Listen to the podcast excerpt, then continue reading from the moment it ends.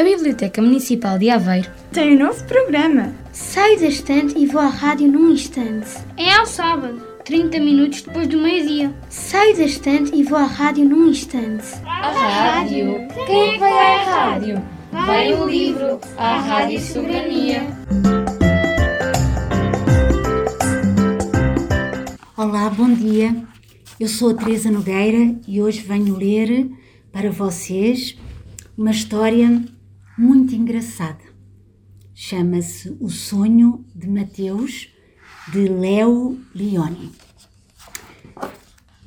Um casal de ratos vivia num sótão empoeirado, com seu único filho que se chamava Mateus.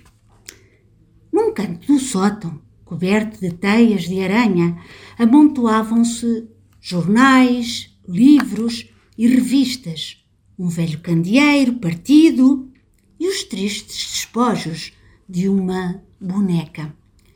Era o canto de Mateus.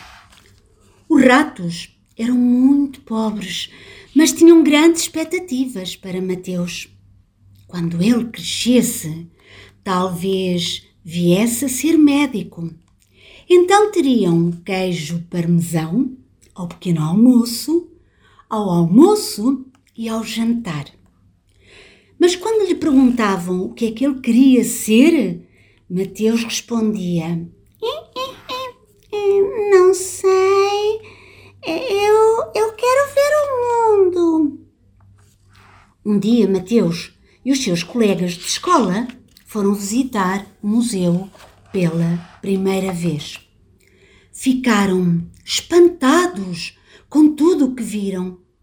Havia um enorme, enorme retrato do rei Rato Quarto, vestido de general.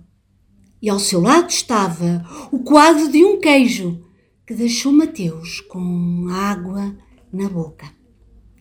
Havia ratos com asas a pairar no ar, e ratos com chifres, e caudas espessas, e montanhas, e cursos de água impetuosos, e ramos curvados ao vento. Está aqui o mundo inteiro, está aqui o mundo inteiro, pensou Mateus. Extasiado, Mateus andava de sala em sala a contemplar os quadros.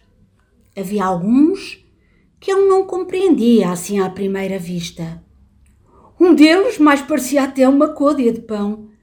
Mas quando observou com mais atenção, descobriu um rato. De repente, ao virar da esquina, Mateus encontrou uma ratinha. Ela sorriu-lhe. Eu sou a Nicoleta, disse ela. Estes quadros são, são maravilhosos, não são? Naquela noite, Mateus teve, teve um sonho, um sonho estranho. Sonhou que ele e Nicoleta passeavam de mãos dadas num imenso e fantástico quadro. Enquanto caminhavam, brincalhonas manchas de cor moviam-se debaixo dos seus pés e sóis e luas dançavam ao som de uma música longínqua. Mateus, ai, nunca se sentira tão feliz. Abraçou Nicoleta.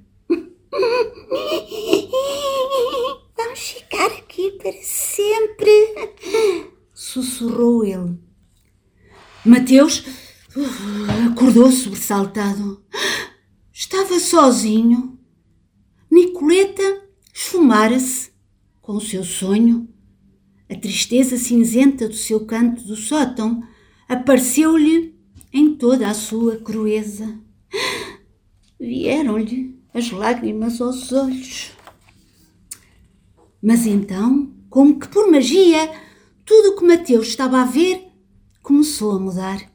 As formas apertaram-se umas contra as outras e as pálidas cores de toda aquela tralha amontoada e desarrumada iluminaram-se.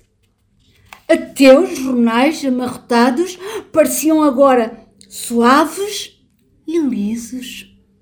E ao longe, Mateus julgou ouvir as notas de uma música familiar. Correu até ao canto dos pais.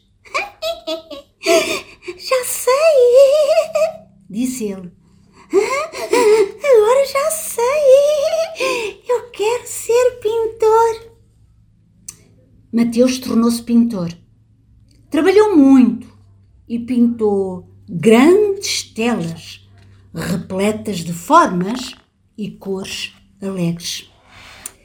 Então casou-se com Nicoleta, com o tempo ficou famoso e vinham ratos do mundo inteiro para ver e comprar os seus quadros.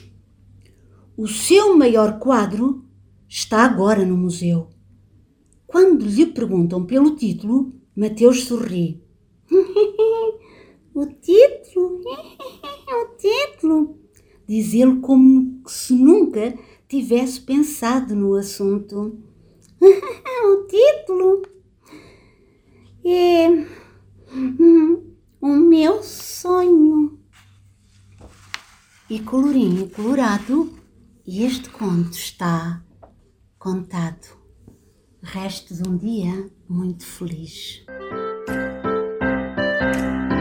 A Biblioteca Municipal de Aveiro tem um novo programa. Saio da estante e vou à rádio num instante. É ao sábado, 30 minutos depois do meio-dia. Saio da estante e vou à rádio num instante. A rádio? Quem é que vai à rádio? Vai o livro, à Rádio Soberania.